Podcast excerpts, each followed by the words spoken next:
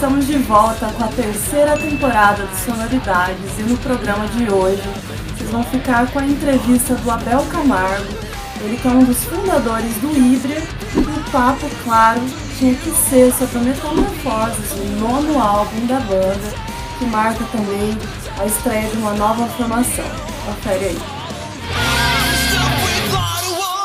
I need someone to talk to, Wanna know the.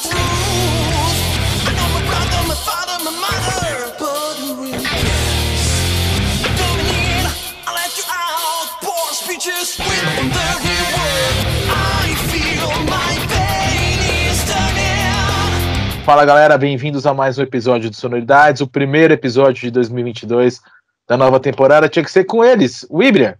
E a gente está aqui com o Abel, guitarrista, um dos fundadores da banda.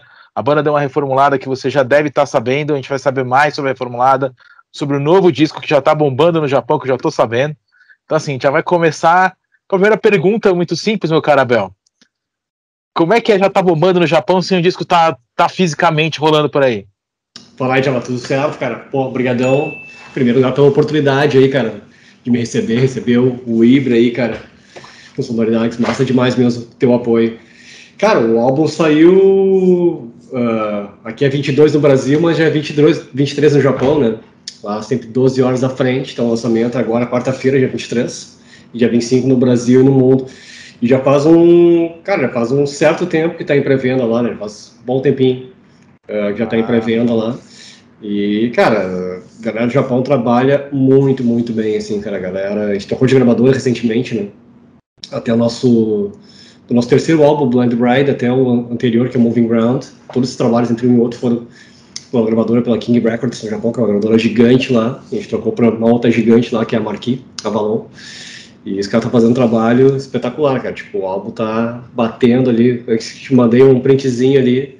Tá agora em quarto lugar lá em vendas, né, cara? Então é. Só tem o Scorpions na frente, né? De, de banda gigante. Então, Exatamente. Legal. É um detalhe, são duas versões do mesmo álbum do Scorpions. Temos que lembrar isso, né? É, eu acho que é uma boa observação. Ah, então... Já com duas fichas, né? E aproveitando assim esse, essa bomba aí, só para explicar pra galera, você tá assistindo hoje na segunda 27, dois dias depois que o disco saiu aqui no Brasil, então para você curtir, é segunda 28, né? Não, 27, é 28, vamos. 28. É 27, né? 28, é. Segunda 28, então três dias depois que saiu o disco. Então você está conferindo tudo em primeira mão aqui. Fique esperto e siga a galera do Ibra. Aproveitando essa questão que o disco tá bombando no Japão, vocês sempre foram bem no Japão, né? Cara, sim, desde nosso primeiro álbum, né? Nosso primeiro, nosso primeiro álbum, Define the Rules, é de 2004. Foi o álbum que projetou a banda mundialmente, né? E principalmente no Japão, quando a gente lançou esse álbum lá, cara, nessa mesma cadeia de lógica gigante deles, né? As maiores do Japão, né? Uh, o álbum ficou seis semanas né, cara, com mais vendido. Né? Nossa. Então, todo dia que eu olhava assim, caralho, meu primeiro lugar, outro dia, outro dia, outra semana, outra semana. Nossa, assustador de bom. Então, o público japonês sempre recebeu, assim, todos os lançamentos, né, cara, bateram o primeiro lugar lá, cara. Então, a receptividade do público japonês ao som do Ibra sempre foi fortíssima.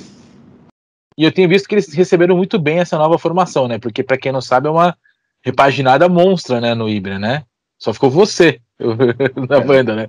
Quatro, Desde o começo. De né? é bastante quatro de cinco é bastante coisa, né?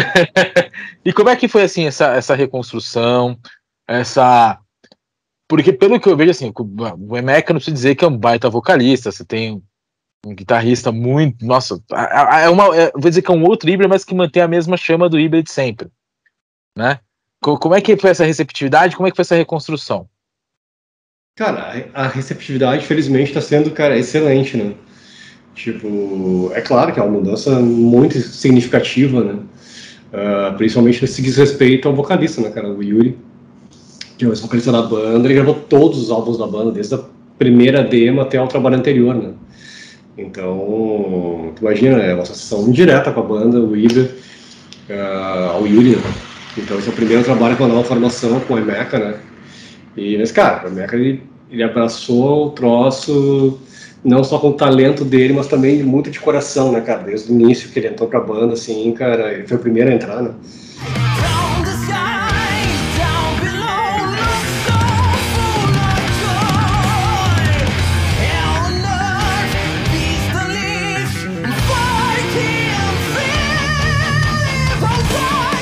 e venceu uma seletiva que eu abri para Kate no Ibra, né?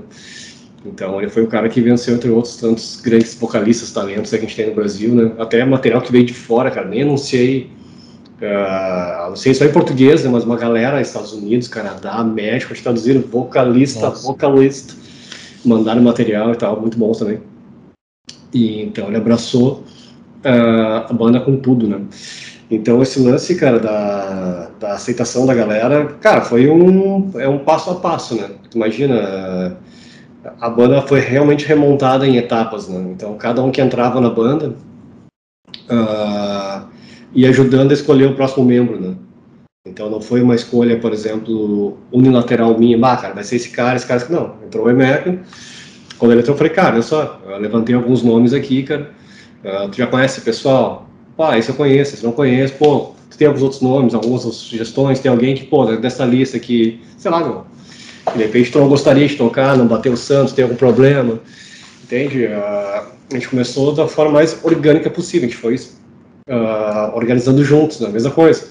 Depois entrou o Alexandre Panta, né, o nosso baixista antes do Thiago, né, foi o último a se juntar à banda, que saiu em 2019 também, mesma coisa, chegou hoje, botou as quatro lá, cara, a gente tem uh, guitarrista, vaga para guitarrista e baterista, cara, tem sugestões, a gente levantou essas aqui. Uh, mesma coisa o Bruno, guitarrista, né?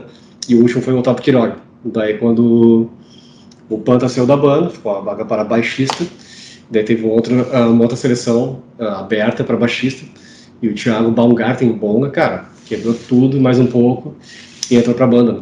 Mas tudo, todo esse processo, cara, a gente foi uh, ele foi orgânico, entende? Tipo assim, todo mundo participando, todo mundo uh, dando sugestões, comentando, bah, cara, achei legal, não achei legal, de repente vamos fazer assim, fazer assado. Então, sempre foi um processo, uh, foi um processo coletivo, né?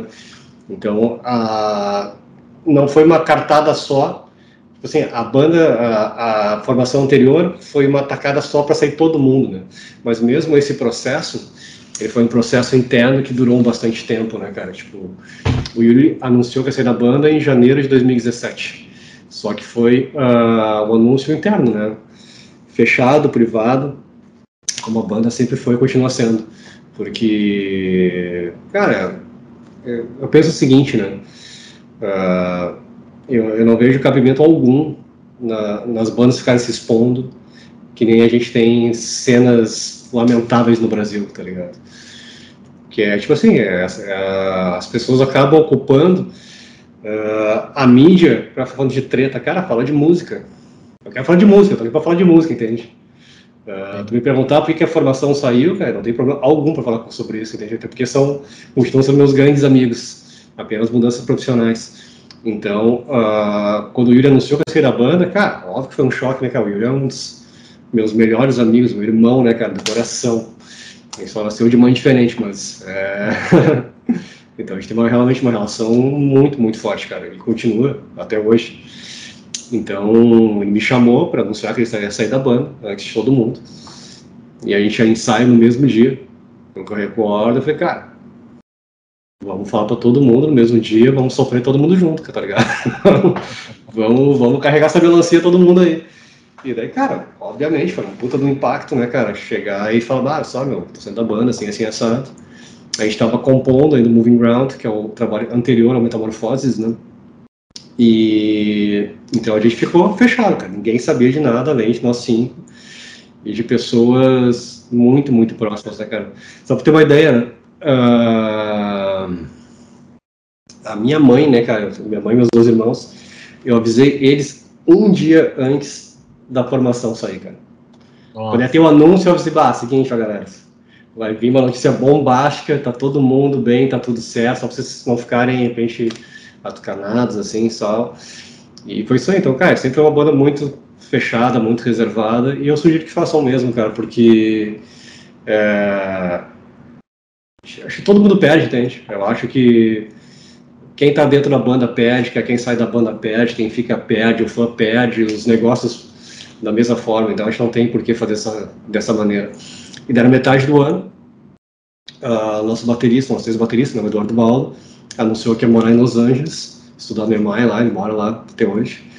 Nosso ex-baixista, o Ivan Beck, foi morar em Portugal, fazer mestrado em, em, em jazz.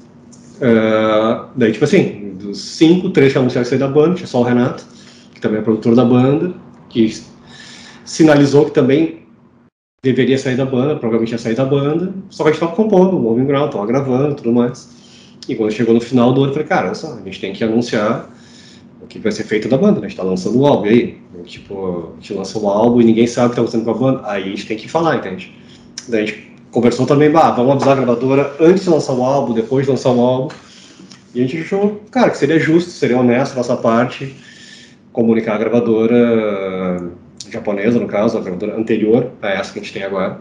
E, ó, cara, aconteceu tal coisa, uh, quatro membros estão se da banda, a gente vai lançar o álbum tudo mais. Infelizmente não vai poder fazer turnê desse álbum com essa formação. E segue o baile. Então, mas a gente anunciou. Então, tu imagina, cara, a gente ficou um ano compondo Moving Ground, cara, que é um trabalho que a gente tem muito orgulho, cara, saca? De. Não teve nada, tipo assim, não teve.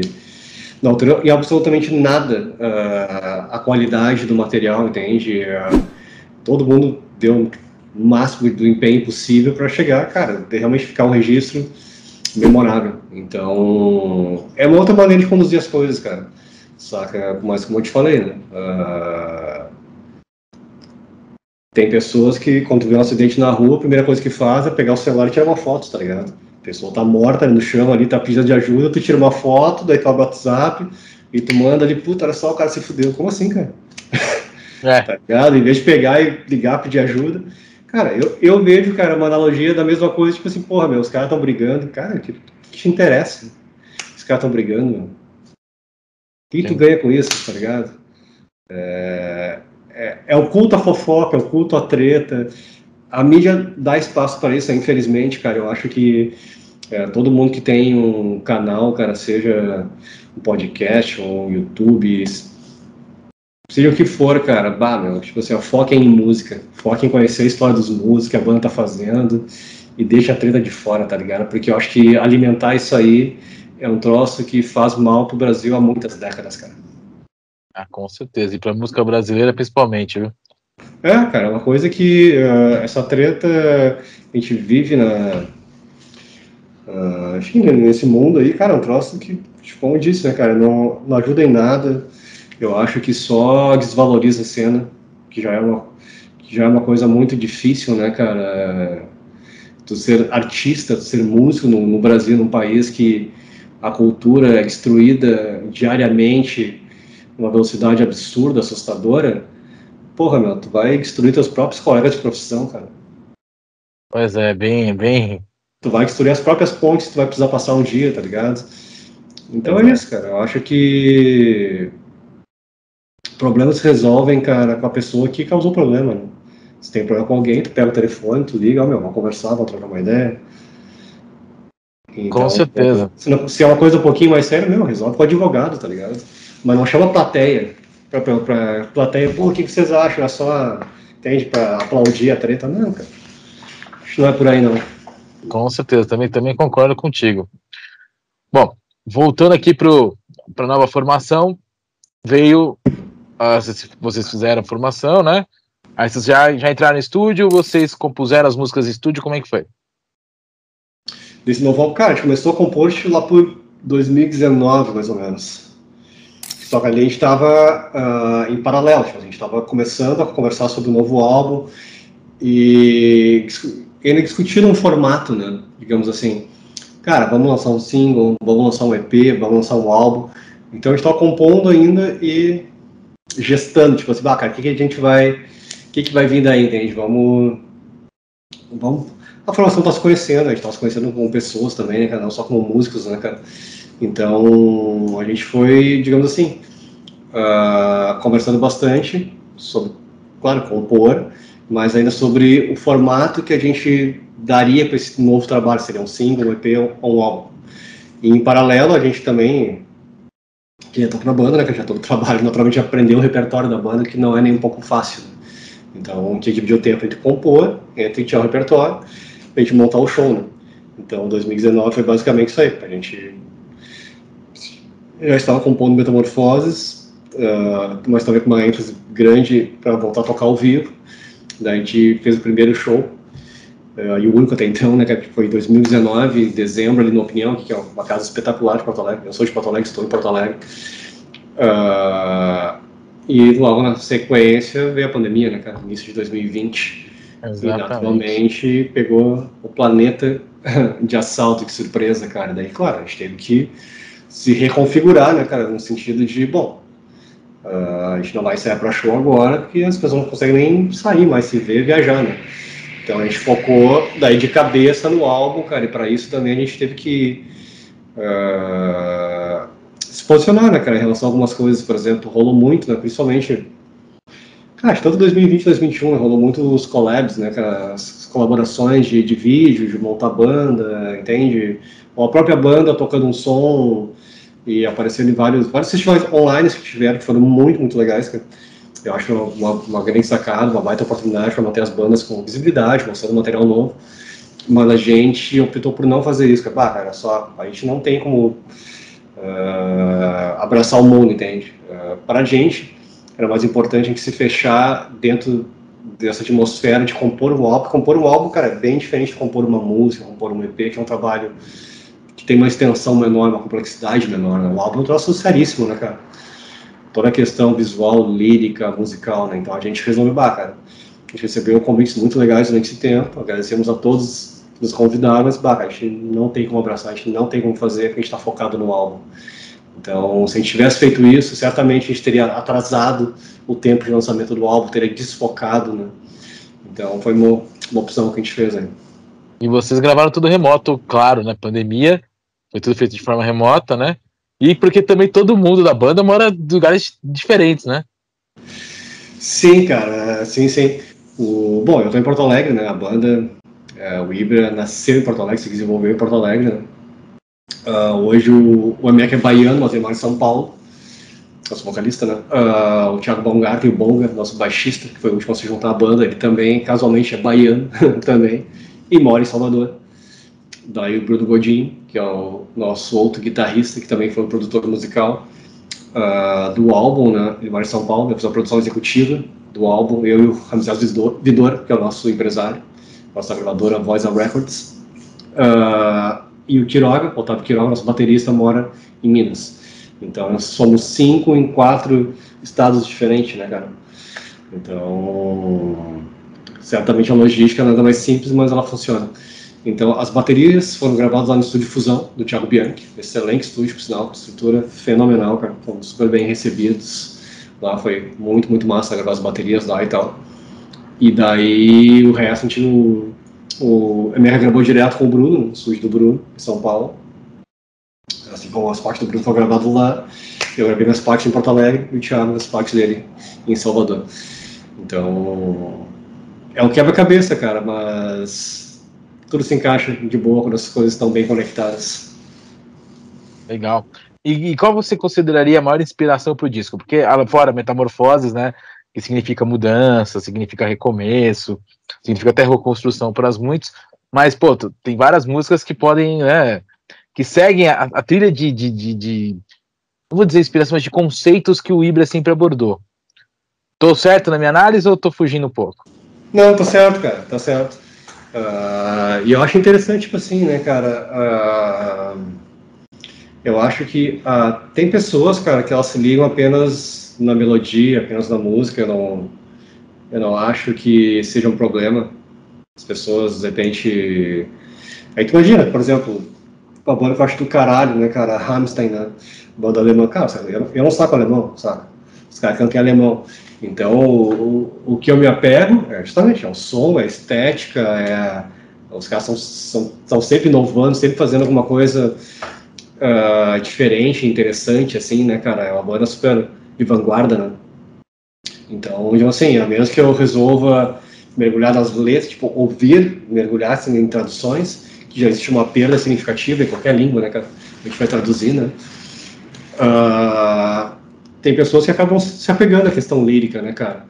Mas, cara, o primeiro álbum do Will chama Define the Rules, desafiando as regras, cara. Então, já é uma, uma bandeira cravada, tipo assim, cara, a gente, a gente é de outra tribo, cara, tá ligado? A gente não A gente não compactua com um monte de coisa aí, cara, uh, socialmente falando, saca? Tipo assim, uh, desde a história do primeiro álbum, uh, existe uma crítica social forte, né, cara? Porque eu, eu, eu, não, eu não consigo conceber, né, cara, como é que. Eu, eu moro no centro de Porto Alegre, né, cara? Um lugar super legal e tal. Uh, mas, cara, é, cada vez mais cresce o número de pessoas morando na rua. É impossível no supermercado que é duas quadras da minha casa e tu não passar por uma porção de pessoas que variam, de pessoas muito idosas, crianças, pessoas de todas as raças, tá ligado? Te pedindo uma ajuda, te pedindo alguma coisa. Não dá pra tu ficar de boa, achar que isso é normal, cara, enquanto tem pessoas que têm. Os bilionários dobraram a sua fortuna na pandemia. Então, cara, se tu acha isso normal, tu é um filho da puta, tá ligado, cara? Tem a pessoa que acha que isso é normal, tá ligado? Que as pessoas. Uns podem andar de iate, cara, os outros comendo lixo, cara, não tá certo, né, velho? Então, essa crítica social, cara, que vem lá de trás do Define the Rules, cara, ela permeia todo o trabalho do Ibra, entende? É que nem a galera, uma coisa curiosa que de repente foi no show do Roger Waters ficou puta, tá ligado? Ah, meu, o cara é de esquerda, assim, mas tu ver o cara é do que, tá ligado? nunca leu os livros do cara, nunca entendeu qual é o, o cenário do cara. E isso aí, cara, eu acho, tipo assim, é, é independente de lado político, entende? Se o cara é direito, se o cara é esquerda, se o cara é centro. Cara, uh, eu acho que a bola ela tem que ser jogada por uma questão de igualdade, entende? Independente de onde venha. Eu acho que essa é a crítica, então. O lance do, do Metamorfose falou, cara, é um álbum sim, cara, é um álbum, é um álbum de reconstrução. A gente, eu acho a palavra mais forte que a gente estaria seria a transformação. Entende? Eu acho que existe uma temática social forte. Certamente a galera que resolver mergulhar um pouquinho mais nas letras, acho um álbum muito inspirador, liricamente falando. Acho que as letras são para cima, cara, realmente para a gente, cara, se motivar que a gente pode fazer muito mais do que a gente talvez acredite que a gente consiga fazer, saca? E eu acho que o gosto da reconstrução do Ibra, para mim, é um troço muito significativo. Imagina, né, cara? Eu comecei a banda, eu, Marco Panic, meu grande amigo também, lá em 96. A gente tocou junto desde 93. Uh, juntos eu e ele antes do Ibra. Então, cara, tu, tu olhasse em tudo que o Ibra já conquistado, já construído até aquele momento, em 2017, 96 e 17, tu olha, bah, cara, agora tu tá sozinho no mundo, tipo, o que tu faz? Tu para, tu desiste, tu avança, tá, tu avança para onde? Para que lado tu avança? Que, qual é a direção que tu vai tomar? Saca? Então, as letras são muito inspiradoras para a Tem, certamente, né, cara, tem uma questão social forte envolvida, né, cara? Não sei se você já viu um filme chamado uh, O Poço. Já. Já viu? Legal. Quem não viu, veja esse filme. Uh, quando eu e a Meca né, vimos esse filme, a gente trocou uma ideia direta sobre a letra da Shine, que é a segunda faixa do álbum, é inspirada nesse filme. Legal. Então isso aí, então tu imagina, né, cara, uh, aquele esquema das plataformas do filme e a moral é isso aí, né? Quem não viu o filme tem que ver para entender as analogias. Basicamente é isso aí, cara. O cara que tá lá em cima tá pouco se fudendo para quem tá aqui embaixo. Só que a moral é o seguinte, cara. Se o cara que tá aqui em cima não fosse um filho da puta, tava todo mundo na mesma, cara. Tava todo mundo na boa, tá ligado? Tem para todo mundo. Só que é isso aí, né? Uns acham que podem ter tudo e os outros que se danem, né, cara? Então acho que não é por aí a coisa, né? E como eu digo, como eu disse, né, cara, não é uma questão de esquerda, direita ou centro. Questão de bom senso, cara, entende? Uh, questão de como tu vive com essa realidade. Tem pessoas que não se importam, cara, tá ligado? Tem pessoas que ignoram. Mas eu não sou desse time, tá ligado? Não, com certeza. E dentro das, dessa questão da, das letras, a letra de Warcry é bem, bem bem bacana, assim, é, um, é, uma abertura de disco já te faz ficar pensando em algumas coisas. Fearless Will, por exemplo, que foi o primeiro vislumbre dessa, dessa metamorfose, né? Também você fica tipo, o que, que isso quer dizer? Né? Aí você tem Skyline of the Soul, aí você tem Tribal Mark, que, que é a marca né, do, do Ibra, né? Traz todo mundo Sim. que fez parte do Ibra meio que passando o bastão, né? Sei, sim, cara. A Tribal é um, é um, é um som assim, pô, cara, do caralho mesmo de ter a participação do Yuri, né, cara? Nosso ex-vocalista, e também do Diego Casper, que foi o nosso primeiro guitarrista, até o terceiro álbum, depois do Renato, né, que se juntou à banda do quarto álbum em diante, do Site Revenge em diante, né, até a chegada do Bruno. Então é uma grande celebração, né, cara? E, e isso é um link pro assunto do início do nosso papo, cara, que uh, um outro mundo é possível, né, cara? Desde que tu realmente esteja disposto a, a fazer a coisa de uma maneira diferente, né, cara? Porque Sim. é foda, cara, porque na, na realidade, né, cara, o, o, artista, né, cara, o artista, quando eu falo artista, as pessoas que lidam com arte de maneira geral, né, cara, dentro deles, o músico, né? Uh, cara, a primeira coisa que você tem que fazer, cara, para entrar no trabalho em grupo, trabalho que tu vai envolver outras pessoas, cara, tu tem que deixar o teu ego em casa, tá ligado?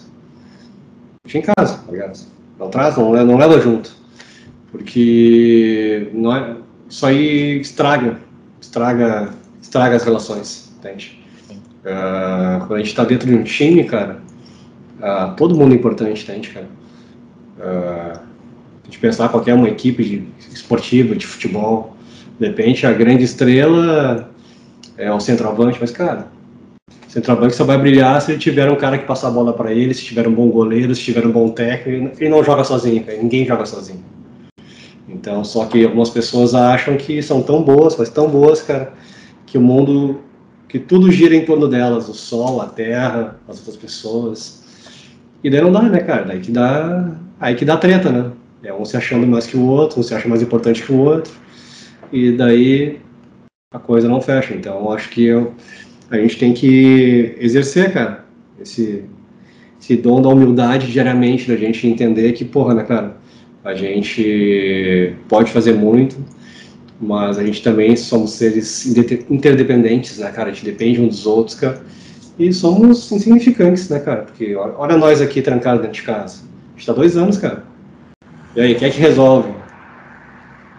Ah, entende? Obviamente as pessoas são mais favorecidas uh, em termos de, de renda, de repente, sei lá, estão viajando no seu navio, no seu iate. Mas, cara, o mundo parou praticamente para todo mundo, cara. Então não tem ninguém que resolva, eu vou resolver o problema. Não. Tu vê que todo mundo está dentro do mesmo problema. Ou seja, é uma questão coletiva, né, cara? E grande parte desse problema que a gente vive hoje também se diz respeito a essa coletividade ou a falta da mesma, né, cara? As pessoas entenderem que não é sobre a gente, é sobre o todo, né, cara? Se a gente pensar só no nosso umbigo, meu, a gente não anda, o mundo não anda, né, cara? O mundo não evolui. Com certeza, que eu acho que esse pensar sobre o todo é o grande lance desse disco. Muito obrigado. Eu acho que é essa a, a costura das, das músicas. Me parece ser assim com, com as temáticas, a construção, é, essa questão do todo, todo e tudo. É, cara, desde, tipo assim, uh, o Ibra, cara, as pessoas comentam, assim, né, a banda é de 96, né, e o Marco, que formou a banda comigo, Marco Panic, a gente começou tocando junto lá em 93, ah, e o Ibra se formou em 96. Uh, a gente lançou a primeira demo em 97, que é Metal Heart, tem quatro músicas, a única que entrou foi a Stare Yourself, que é a última faixa do Define the Rules, Daí em 98 a gente lançou, 99 a gente lançou a segunda demo, com três músicas. Duas delas entraram no álbum também, que é a Faces in Charge a High Speed Breakout. E a que não entrou, The Saga Will Begin, ela entrou depois.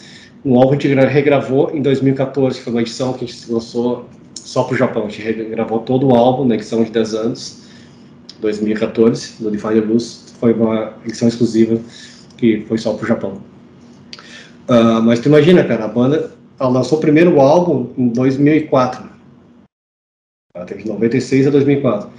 Então, as pessoas, pô, mas puta, a banda levou quase uma década para lançar um álbum. Cara, a gente levou quase uma década para lançar, mas quando a gente fez, a gente fez muito bem feito. Tem bandas que resolvem formar a banda num ano e lançar no outro, e, cara, os álbuns não são legais, cara, tá ligado? Sim, não teve que banda que levou 15, né? Teve uma banda famosa aí que levou 13 anos para lançar um disco. É, cara, então eu acho que durante todo esse tempo, cara, a gente tava evoluindo como pessoas, a gente fez show pra caralho, a gente tocou muito, tá ligado? Em tudo que é lugar.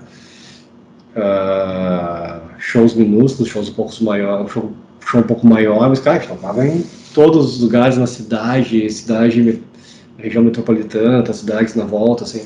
Então a gente pegou uma puta experiência de palco, a gente uh, desenvolveu a nossa amizade, cara, a gente cresceu como pessoas e como músicos, então a gente tá continuando Soulify, a gente tinha uma coisa muito clara na mente, cara, a gente não vai lançar um álbum quando a gente não botar essa porra pra rodar esse, meu, puta que pariu, que foda. Entende? Que o cara olhar assim, bah, meu, isso aqui tá realmente um álbum que eu queria. Uh, eu, quero, eu quero ouvir um álbum desse ao fim, entendeu? Uh, eu não quero, tipo assim, uh, ouvir um álbum, ah, essa faixa é legal, mas essa eu vou pular, essa. Não, cara, a gente queria. Sempre foi a concepção da banda e continua sendo, cara, o álbum tem que ser bom do início ao fim, cara. Se não for, não lança, tá ligado? Entende? Você tem que trabalhar o troço pra ser impecável do início ao fim. A gente sempre teve esse norte desde o primeiro álbum, cara. E, então, eu falo isso com muito orgulho, cara. Não tem, não tem filler, música pra encher linguiça em português, né? Não tem, cara. Todos os álbuns do Weaver, cara, o cara vai ouvir do início ao fim. E esse é um dos maiores elogios que uma banda pode receber. Puta, cara, o álbum de vocês passa rápido. A galera que ouviu Metamorfose já uh, fez vários trilhos pro Japão também, cara, Brasil e tudo mais. E a galera comenta, cara, o álbum passa rápido. Entende? É, fica um gostinho de quero mais. É? Porque, porque é um... ele acaba rápido, porque você fala, caramba, como assim? E o álbum tem quase uma hora. Pois é.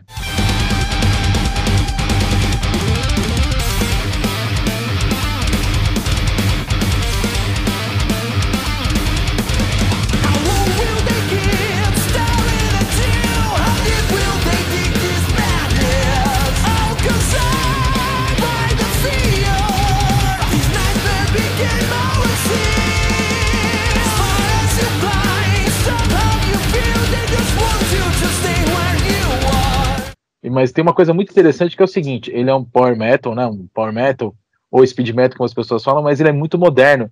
Ele, ele abraça a, a, a pegada moderna que traz que traz que, que, eu acho que acredito que essa coisa também da, da transformação do Ibra, né? Sai um pouco daquela característica clássica que fez do Ibra ser o Ibra e a trazer um pouco da modernidade, né? Sim, cara, vamos pensar assim na linha do tempo, né?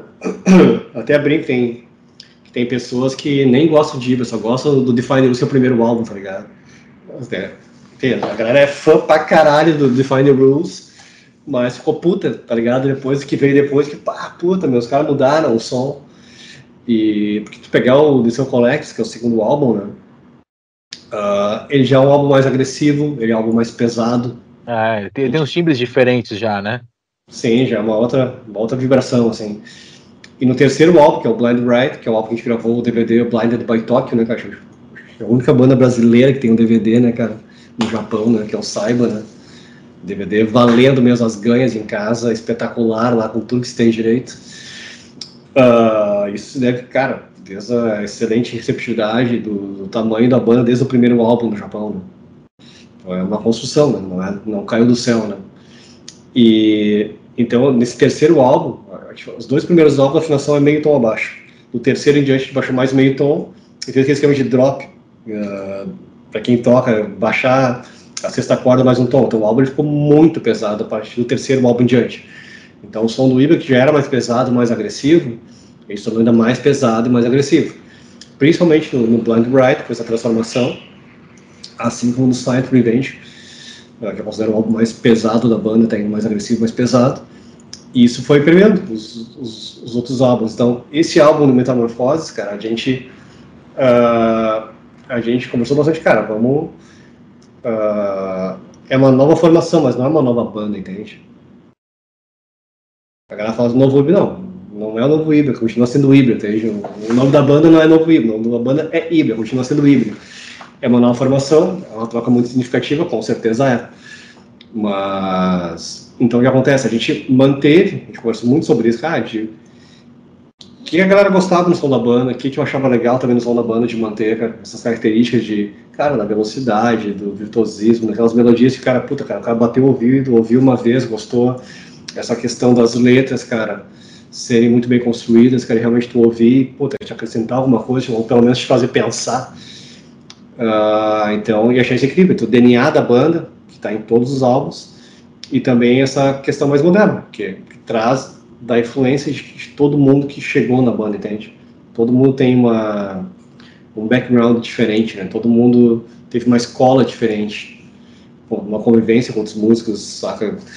Então acho que tudo isso enriqueceu muito o trabalho da banda, cada um poder contribuir. E sempre foi assim, cara, desde o primeiro álbum da banda, nunca foi, uh, digamos assim, uh, uma coisa unilateral de, bah, não, só, um, só o cara vai compor, ou o outro vai compor. Não, cara, todo mundo que se sente apto, disposto, a fim de compor e dar suas ideias, cara, maravilha, é bem-vindo.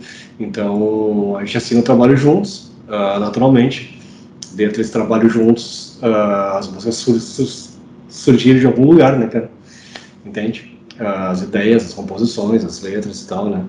Mas a gente assina junto com a questão de unidade, justamente porque todo mundo contribui de alguma maneira, né? crescimento da banda. Isso sempre foi desde o início, desde o primeiro álbum, por todos os álbuns, essa vibe assim de todo mundo contribuir para ter o resultado final.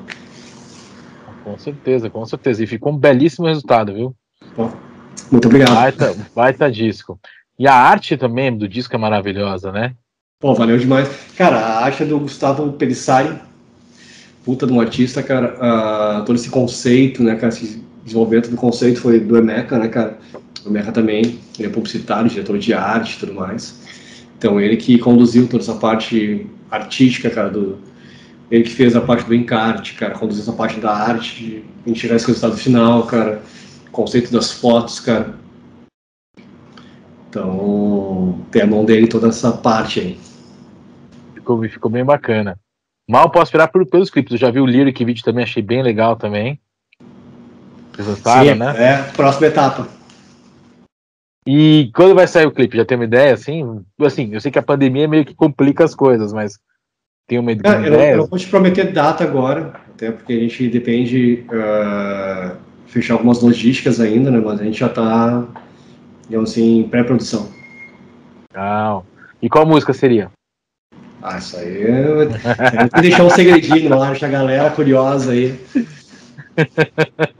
Mas, cara, a galera vai contigo, a gente tá tá fazendo um trabalho muito, muito massa aí de pré-produção. Ah, com, com, certeza, não. E o disco tá maravilhoso. O disco, do começo ao fim, assim, não tem. Sempre tem aquele fã que fala assim, pô, essa música podia ser assim, essa assado. Cara, é, é, tá na medida. Tá. Faz jus, como diria amigo, faz jus ao histórico do, do Ibra, assim. Bom, fico muito, fico muito feliz, cara, pelas palavras. Os caminhos que vocês foram escolhendo faz, fazem jus. É, eu queria, a gente estava falando agora essa questão de passa rápido, né? Que o disco passa rápido e tal. Como é que você lida com a música digital? Porque hoje, em, nos players, né, Spotify, Deezer, etc., a, a gente é refém do algoritmo. A gente é refém daqueles famosos 15 segundos. A gente é refém da geração fast forward. E uma coisa legal do Ibria é que sempre que eu vejo no YouTube, em alguns lugares assim, é que as pessoas ficam as pessoas fazem questão de ouvir. Como é que você lida com essa questão do, de, desses 15 segundos do algoritmo e das pessoas fazendo questão de ouvir até num, num digital?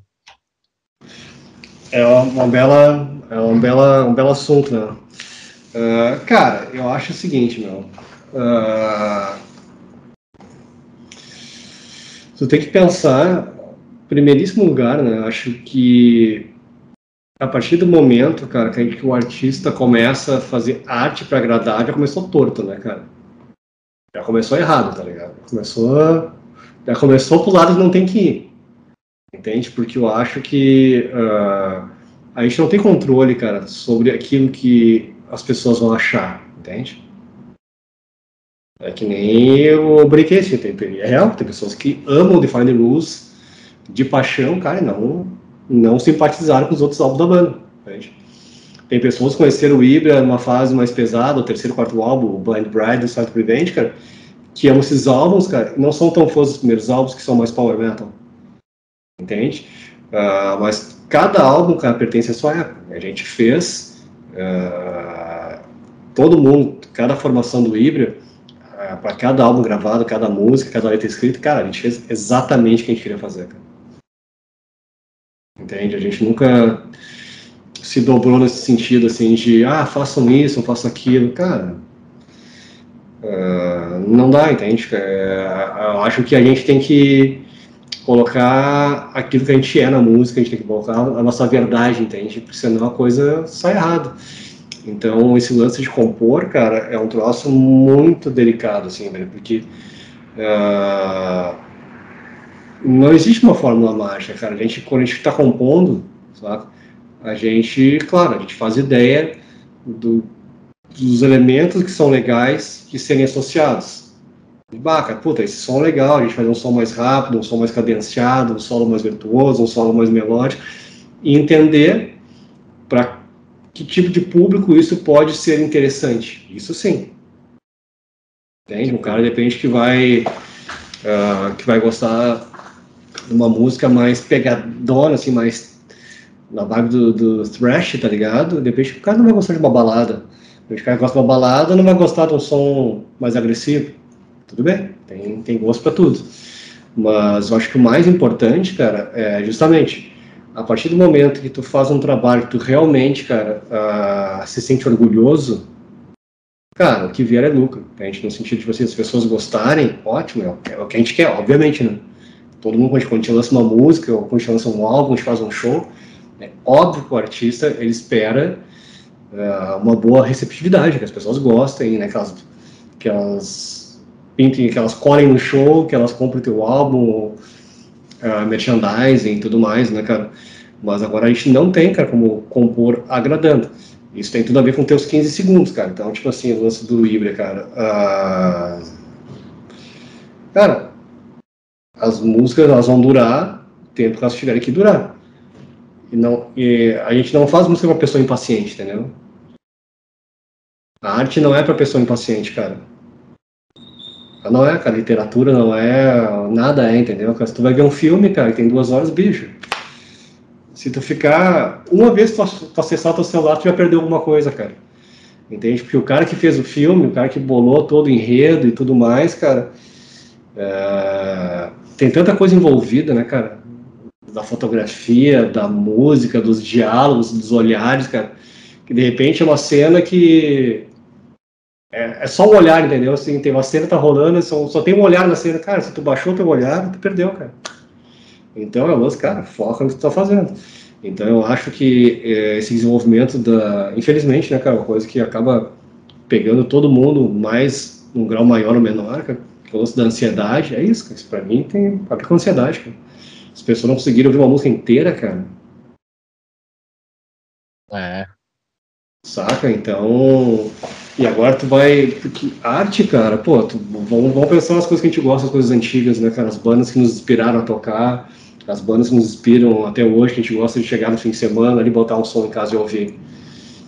Uh, elas continuam tocando os nossos corações, né, cara? Se a gente pegar as bandas que a gente gosta, as bandas antigas, elas não se tornaram velhas, entendeu? O som deles não se tornaram, não é obsoleto. E muito que se produz hoje, na música de hoje, cara, é obsoleto, cara. Entende? É, é feito com uma fórmula para ano que vem ninguém mais lembra, ano que vem ninguém mais é, sabe de nada. Então é isso, cara. A estrada da arte era é uma estrada muito longa, ela não tem garantias alguma, e tu tem que realmente entrar nela caso tu realmente acreditar nisso. Se é uma coisa que faz parte do teu propósito de vida, porque a, a música não é para curioso, cara, nem a arte. Se tu quer viver disso, se tu quer fazer a tua vida um, uma, grande, uma grande obra de arte, que o dia que tu não tiver mais, cara, e as pessoas falam, puta meu, barra, olha só, cara, uh, a obra desse cara, daquela, daquela mina e tal, assim, que é fuder. Entende? Independente da gente estar aqui ou não, as pessoas vão olhar para nossa arte e vão dizer, porra, meu, isso aqui tem valor. Entende? Não. Quem é que vai lembrar dos 15 segundos, cara? Entende? Quem que vai falar dos 15 segundos? Do que a gente vive hoje, entende? Essa, essa coisa de algoritmo. Cara, a gente tá fazendo música para algoritmo. Verdade. Não, né, cara? Entende? Tipo, o álbum vai estar disponível para todo mundo ouvir, tá ligado? Essas pessoas. Eu sou um cara que não uso playlist, tá ligado? Eu acho que é um processo. Acho que é legal para as pessoas conhecerem novas bandas, sim, com certeza. Mas, cara, eu adoro ouvir álbum do início ao fim, cara. Uh, eu gosto de ouvir álbum do início ao fim, cara. Assim como, cara, eu fico uma tristeza enorme se eu chegar num show e tiver começado, tá ligado? Puta, se eu perdi a banda entrando no palco, se eu perdi a introdução da música, puta, parece que faltou um pedaço, sabe? Eu quero. Eu quero aquela. aquela sabe que gente tem expectativa, tá rolando aquele som ali na casa da. Tem, tá rolando aquele somzinho ambiente ali, da troca de bandas e tal. Daí tu começa aquela movimentação assim no palco, puta meu, bah, tamo arrumando, bah, ligaram os amp tal, o road. Começa aquela coisa assim de. Aquela adrenalina de fã, saca? Cara, eu sou fã de música também, não é só porque eu tenho banda, entende? É, eu adoro em show, né? Então, quando tu vê esse momento, assim, puta, cara, vai começar o show, vai rolar uma introdução, a banda tá entrando no palco. Isso é um troço, puta, cara, isso não se perdeu, entendeu? Isso não vai se perder. Ah, com certeza. Para mim, certeza. esse é o norte da coisa. Isso continua sendo uma emoção muito grande, assim como ouvir um álbum do início ao fim, cara. Então, eu não sou o cara que, uh, que vai passar os 15 segundos, entendeu? Ah, eu também, com certeza. Sou, sou desses também. Vou aproveitar aqui que você falou do, do, do disco do início ao fim. Seria possível a gente imaginar uma turnê tocando Metamorfoses inteiro? Cara, eu acho que seria uma experiência do caralho, sem sombra de dúvidas. Talvez num segundo momento. Não num primeiro momento, assim, cara, porque como tem toda uma troca de uma formação, e é uma troca realmente muito significativa, muito grande, eu acho que é legal todo mundo também. Quem, já, quem esteve no show em Porto Alegre em 2019, cara, já teve essa experiência e foi do caralho, foi muito, muito a fuder mesmo. A receptividade foi espetacular. Uh, é claro, a galera também quer ouvir os sons uh, antigos da banda, na voz do Emeka, com, com o Quirão tocando bateria, o Bruno na guitarra, Thiago no baixo, só que então ver, puta, como é que vai soar os sons antigos com a nova formação? Acho uma coisa. Uh, entende? Se eu não fizesse parte do Ibra, eu fosse apenas um fã da banda, eu teria essa curiosidade, né, cara? Puta, como é que os caras, como é que vai soar com essa formação do Ibra os sons os antigos? E, obviamente, eu, eu, eu, também ia querer ver as músicas novas, né, cara? Então, a gente vai trazer uh, um equilíbrio das coisas, entende? Entre trazer vários sons, com certeza, vai tocar várias músicas metamorfoses daqui pra frente, nos, a gente vai voltar a tocar ao vivo agora na sequência, cara, e também as músicas mais conhecidas da banda, os grandes hits de toda a carreira e tal, né?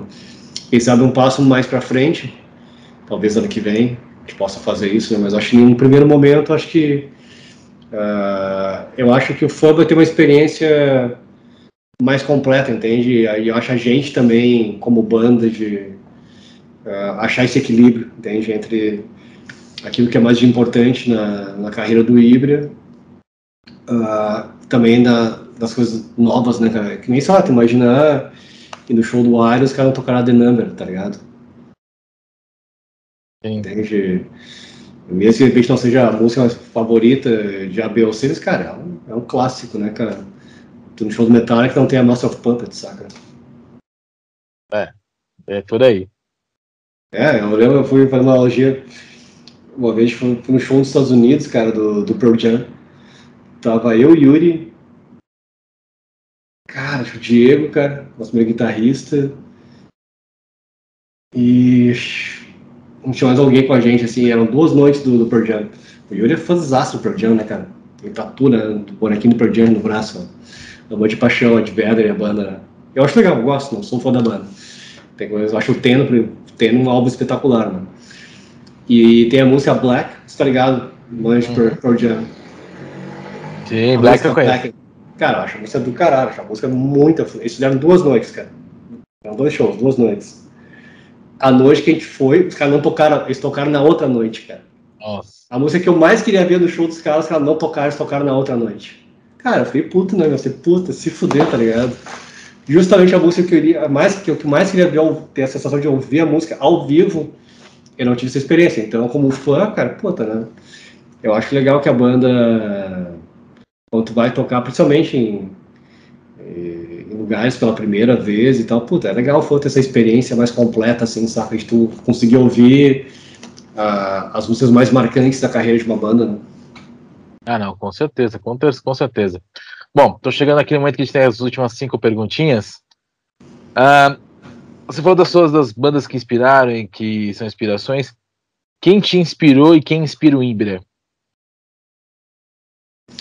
Cara, a minha banda favorita de, de todos os tempos, desde que eu comecei a tocar guitarra lá para meus 14, 15, 16 anos, é o Metallica, né? Uh, é a banda que sempre mais curti questão de som, cara, mais que Iron. Na verdade, eu conheci Iron antes de Metallica. Foi uma puta influência pra mim também. Mas quando eu conheci Metallica, eu pensei, bah, meu, é isso aí, tá ligado? Sei lá, gostei do, do som, da atitude, da pegada. Daí em 2010 a gente teve a, a felicidade de abrir o show do Metallica, né? Aqui em Porto Alegre, para 25 mil pessoas, foi uma emoção gigantesca, né, cara? Eu acho que não é só questão musical, porque até. Uh, então, me inspirou muito musicalmente, uh, mas também a questão empresarial, cara. Eu acho, tipo, admiro muito a banda no que diz respeito a essa vida do, music business, né? Eu acho, tem muitas pessoas que torceram a cara e tudo mais, mas, cara, Uh, se Metallica não tivesse dado a guinada que eles deram no Black Album, já era uma banda gigante até onde eles foram, né, cara? Que é um álbum também espetacular, né? Uh, mas era, era uma outra vibe, né? Era uma outra vibração a banda, era outra pegada, né? E quando chegaram com o Black Album, cara, eles tiveram um colhão muito gigante, cara, de fazer o que eles fizeram, tá ligado? De. Porque, cara, eles perderam muito fã, certamente. Uh, mas também ganharam muitos, né?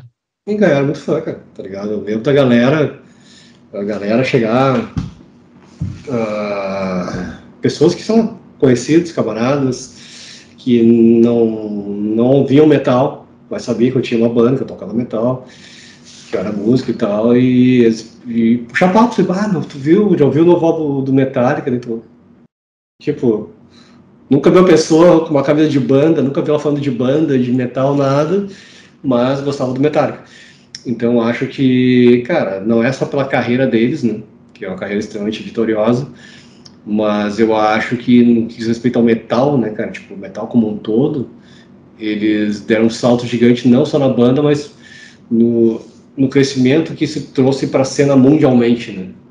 Eles fizeram a banda ficar tão grande, cara, que não tinha qualquer pessoa, qualquer lugar do mundo, meu, tu fala Metallica, você conhece Metallica. Eu acho que isso é um troço muito grande, entende? que transcende o gênero musical. Ah, mas os caras, assim, cara, interessa os caras tocar ou deixar de tocar, entendeu? Interessa que os caras uh, souberam administrar muito bem a carreira deles. Uh, e eu acho que isso, uh, essa contribuição não foi só para eles, entende? E eu acho que eles fizeram um troço, sinceramente, cara, eu acho, eu acho que eles fizeram porque eles estavam afim de fazer, entende? Então eu acho que isso é muito importante. Eu acho que os artistas têm que fazer o que eles estão afim de fazer independente de serem vaiados ou aplaudidos, tá ligado? Porque. Uh, e tem coisas que é assim, cara. Tem pessoas que eu não lembro quando, quando lançaram o Black Album, a galera mais. Os diehards, né? A galera, tipo assim, mas, ah, mas, ó, meu, Metallica pra mim morreu na Disporal, tá ligado? Uma galera começou a entender essa transformação anos depois. Começou. Quando foi daqui a pouco, ah, mas acho esse álbum uma merda. É, quando foi no show dos caras. E eu vi os caras tocando as músicas ao vivo, tá ligado? Verdade. Pega tipo um cérebro Meu, tu ouve aquilo ali ao vivo, bota a casa abaixo, tá ligado? De repente o cara que ouviu em casa aquilo ali pensou, puta, que merda. Porque gostava do que era antes, né? Mas quando o cara teve a experiência de ouvir ao vivo, o cara mudou a concepção, então, cara, tem coisa que a gente faz hoje que não é só pra hoje. A gente planta a sementinha, cara, e deixa ela crescer pro lado de aqui, né? E bandas hoje, cara,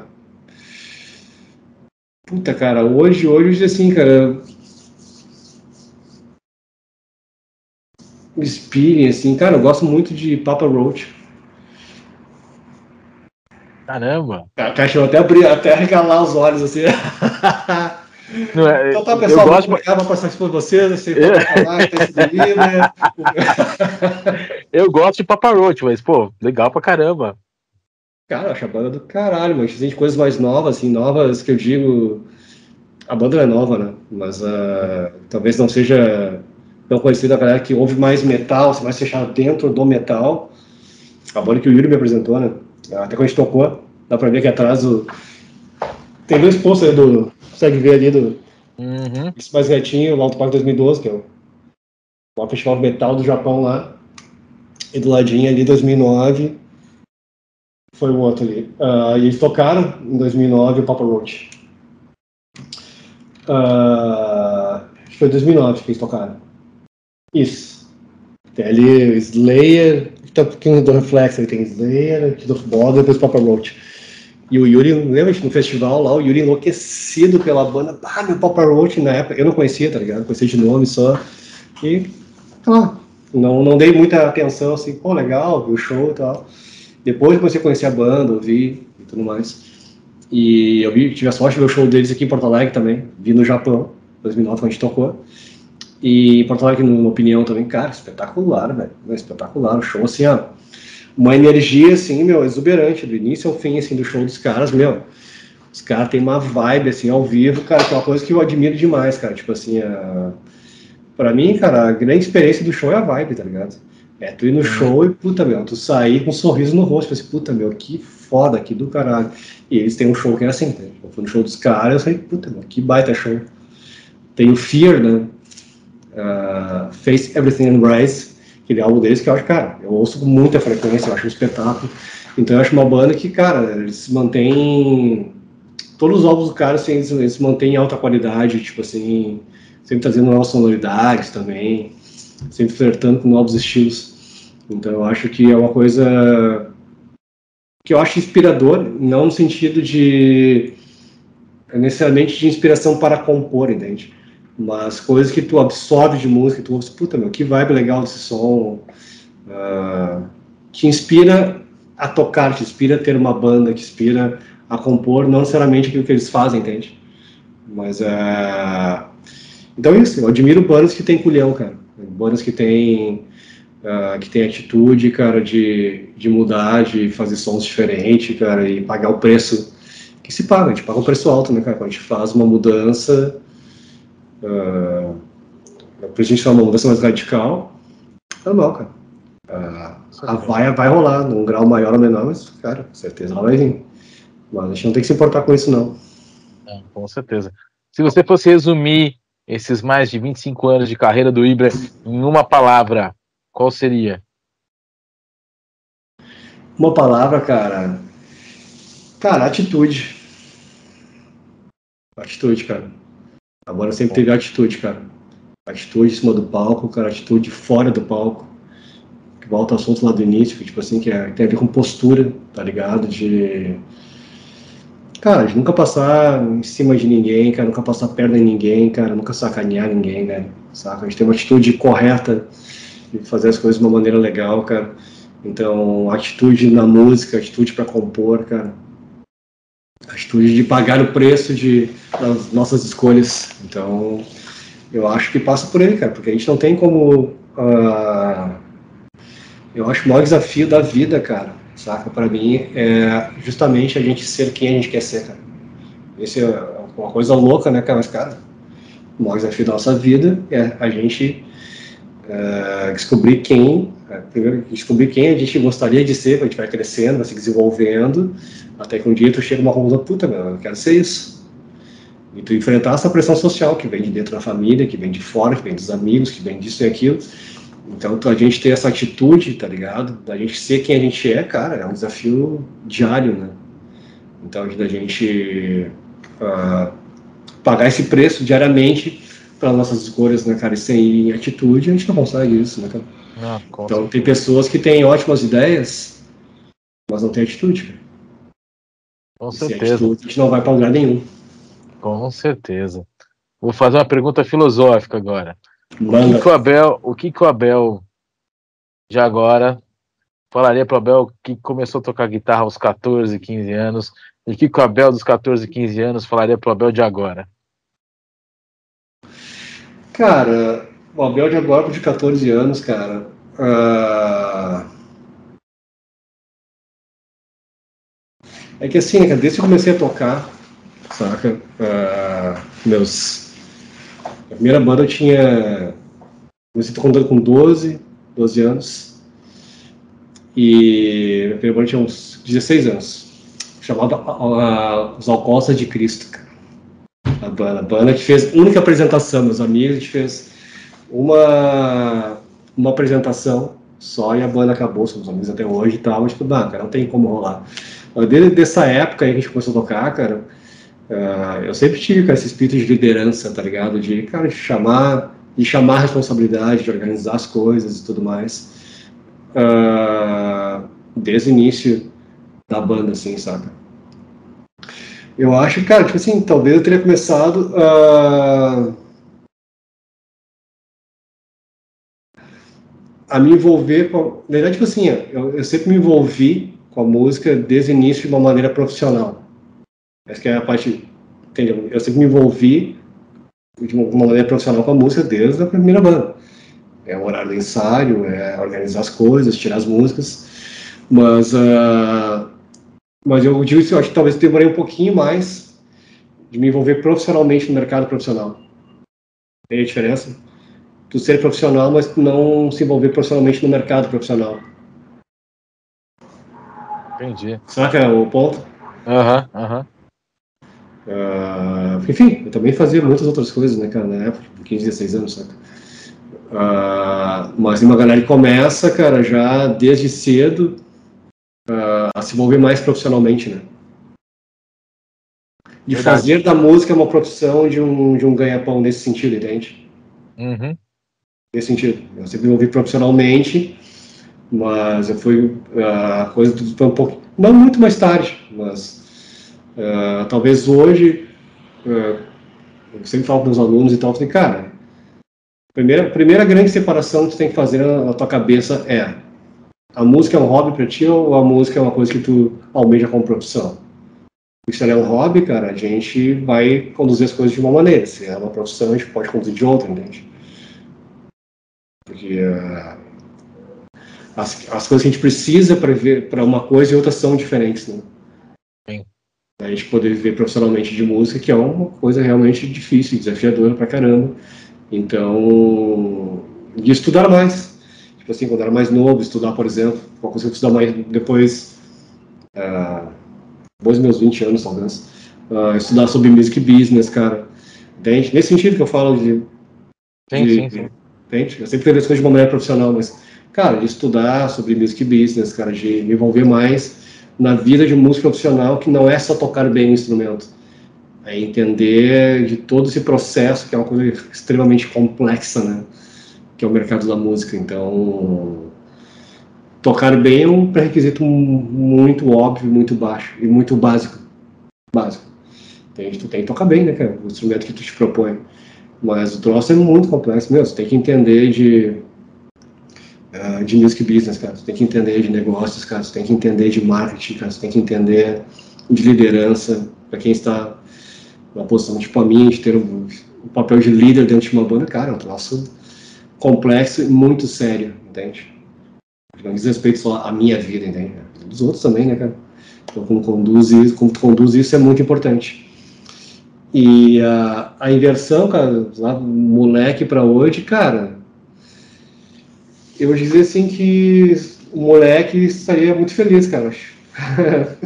vivendo aqui com meus 46 anos, cara, vivendo de música já há muitos anos, cara, tendo a banda que, que eu formei na ativa, uh, saca, tipo, uma puta de uma. Tipo assim, de olhar para toda a carreira do Ibra, assim, ver, puta, cara, todas as formações tiveram um valor muito especial, cara, todos os álbuns, todos os shows, cara, e isso é um troço que realmente dá muito orgulho, né, cara? De olhar assim, puta, que do caralho, saca? Não tem. De olhar e, puta, mas aquele álbum, aquele show, aquele isso. Então, é justamente, é, é esse norte, cara, de. O cara fazer o que o cara acredita, né, cara? Tu realmente parar e. Entender? Eu decidi ser músico profissional, cara, com 16 anos, né? Quando eu fiz meu primeiro show com os Alcosta de Cristo, no colégio que eu estudava, foi minha primeira oportunidade de tocar ao vivo e com aquela coisa tipo assim, meu, tu tá, tu tá virado pro público, o público tá virado pra ti, cara. Entende? E tu vê as pessoas cantando, tu vê as pessoas pulando, tu vê as pessoas aplaudindo, tu, tu vê aquela, aquela energia da banda, energia do público, e tu. Enfim, cara, tu tá num ambiente que, cara, é isso aqui, tá ligado? é isso que eu quero para minha vida. Desde esse momento, meus 16 anos de idade, uh, foi um divisor de águas. Né? A partir daquele momento, cara, eu já tinha uma consciência muito consciência muito cedo disso, né, cara, de não ia cair do céu, eu não venho de família rica, então eu ia ter que me virar, né? Então, mas eu, tipo assim, eu sempre tive essa consciência que eu teria que trabalhar em outras áreas, que eu teria que estudar outras coisas, que eu teria que fazer uma cacetada de outras coisas na minha vida, profissionalmente falando, de forma a que eu pudesse investir na minha vida de música profissional. Entende? Então, eu tornei músico. Eu comecei a viver de música, cara. Não comecei a viver de, de música, a gente falei, tem pessoas que às vezes conseguem viver de música muito cedo, porque desde cedo direciona a sua vida para o mercado profissional. Essa é, é a sutileza nossa eu falei antes, entende? Eu lidava profissionalmente com as coisas sim, mas eu não me inseri no mercado profissional, tipo assim, de ah, vou começar a dar aula, eu vou começar a tocar numa banda que toca na noite, eu vou começar a trabalhar no estúdio, eu vou ser hold, eu vou ser, entende? Nesse sentido. Mas desde o início, cara, uh, eu, eu me foquei em trabalhar para investir na minha carreira de música profissional, até que chegasse o dia, que felizmente chegou já faz muitos anos, de eu poder saber que, cara, todo, 100% de tudo que eu ganho na minha vida é vindo da música. 100% da minha renda ela é vinda da música. Então, isso demorou muitos anos, cara, até eu chegar a esse ponto de eu poder abrir mão. Eu, fui, eu dei aula de inglês muitos anos, cara. Eu fui professor de inglês de 2001, 2003, que é um troço que eu adorava também, gostava demais. Adoro dar aula de inglês, falar inglês e tal. Então, eu tive muitos anos, cara, duas profissões, né? Música e professor de inglês. Até chegar um ponto que eu disse, cara, eu não consigo mais conciliar tudo. Falei faculdade também e tal, bacharelado em inglês e tal. Então chegou um momento que eu falei, cara, é aqui que eu salto do trem, entendeu? É aqui que eu vou. Eu, eu abri mão de uma coisa que eu gostava muito, que era dar aula de inglês. Sempre gostei de dar aula, continuo gostando.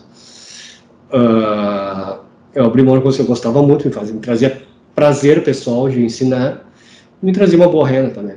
Eu abri mão dessas duas coisas para eu ter menos dinheiro, mas ter mais tempo, para eu ter mais tempo para investir na música e com isso produzir mais dinheiro dentro da música e naturalmente poder estudar mais guitarra, poder compor, poder gerenciar a banda e enfim. Então foi uma opção que eu tomei lá há 30 anos, né? Com 46, cara. E eu sabia que, cara, é um longo caminho. Durante esse caminho tem que ter muita convicção, cara. Quando eu era adolescente, né, cara, eu ouvia direto assim, ah, cara, é moleque, vai passar, tá ligado? Daqui a pouco vai crescer, vai fazer tal coisa, blá blá, entende? Mas eu, na minha cabeça, não era isso. Na minha cabeça, tá em cima do palco, quero ter uma banda autoral, eu quero tocar metal. E isso foi o que me conduziu, através dos tempos, até esse presente momento aí. Maravilha, doutor Abel, obrigadíssimo, parabéns pelo álbum. Valeu demais, Java, obrigadão pelo todo esse ótimo bate-papo aí, cara, vibe massa demais, e pelo Valeu. apoio, cara, valeu mesmo pela oportunidade aí. Valeu, pessoal, confiram o Ibra que tá demais. Até mais. Valeu, abração, até mais.